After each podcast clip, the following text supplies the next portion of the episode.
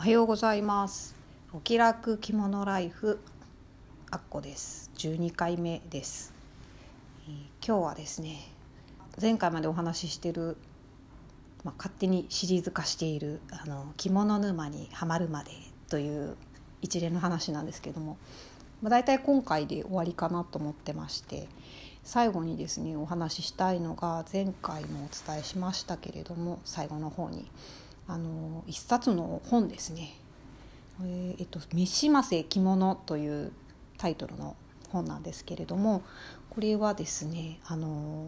コミックエッセイになってます。漫画というか、まあ、イラストでですねエッセイ風に書いてあるものになるんですけれどもスタジオクーさんっていうコンビでイラストレーターをされてる女性2人の、あのコンビなんですけれどもあの日与ささんとうにささんっていう方私よりはちょっと年代上の方なんですけれどもこの2人が書いてる着物に関する漫画エッセイコミックエッセイです。でこの本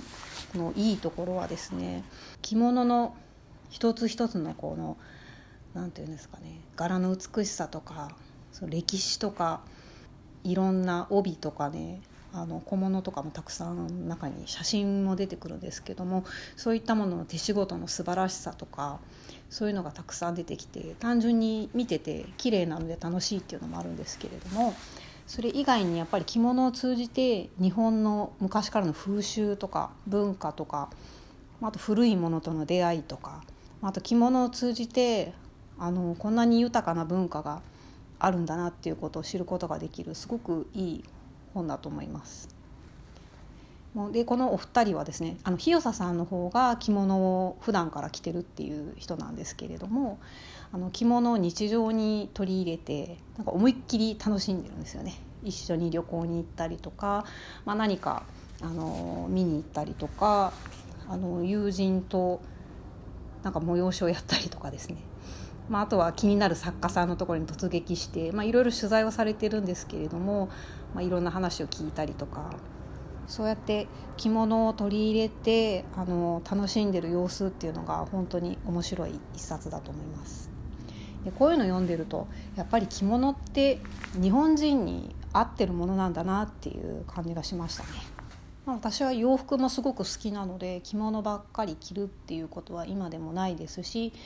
まあ、今後着物を着る機会がどんどん増えていったとしても洋服もやっぱり着たいなって思うこともあると思うんですけどもでもやっぱりこうやって着物を通じてその後ろにあるいろんな文化とかあの古くからの言い伝えとか風習とかなんかこういう柄ってこういう意味でできたんですよっていうようなこととかそういうことを知っていくと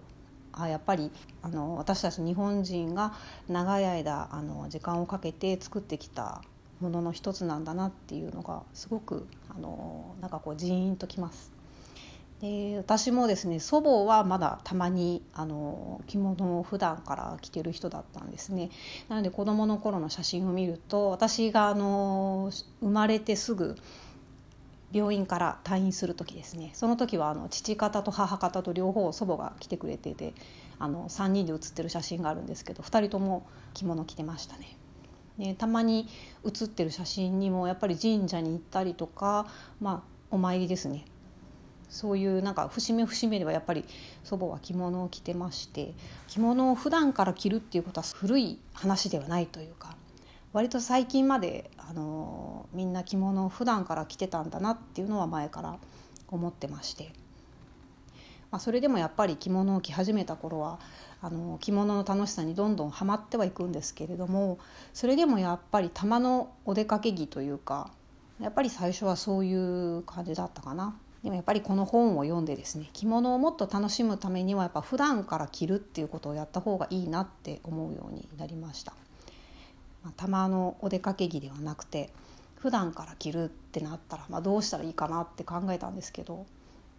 まあ、この頃ですねやっぱりその着付けを上手になりたいというのもずっとあったのでちょいちょい練習はしてたんですけどやっぱりなかなか着ていく機会がないんですよね。だからどうしようかなって思ったのもあったのでそれで思いついたのが、まあ、この本にインスピレーションを受けたっていうのもあるんですけど家で着ればいいやんっていうことを思いつきましてそれから家の中で着物を着るようになりましたね。家の中で着るってことはやっぱりそのまま日常生活を送るっていうことになるので、まあ、もちろんあの掃除とか料理とかもしますしそのまま、まあ、本読んでくつろいだりとかたまにあの畳に寝転がってそのまま昼寝したりとかもしてるんですけども。実際普段から着物をお家の中で着るようになってやっぱり家事をする時はあの、まあ、汚れない方がいいので着物用の割烹着を買ったりとかですね。まあ、あと帯も名古屋帯ばっかりを締めてたんですけどもやっぱり家ではなかなか背中がねなんか背負ってますので半幅の方がいいかなっていうことで半幅帯を自分で作ったり好きなものがあれば買ったりするようにもなりましたし長襦袢を着るとちょっと面倒くさいっていうのもあったりするので冬とかだったら中にタートルのセーターとかあの長袖 T シャツとかを着たりっていうようなこともやってみたりまあ、いろんなことをするようになってますますあの着物生活楽しくなったなっていう気がします。